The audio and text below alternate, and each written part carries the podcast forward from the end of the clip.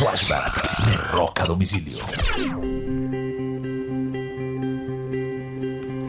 Un 18 del mes de julio del año de 1978, la agrupación Def Leppard hace su debut en los escenarios ante un público no mayor de 150 personas. Lo hace en su ciudad natal, en Sheffield, en Inglaterra, en un colegio llamado Westfield School.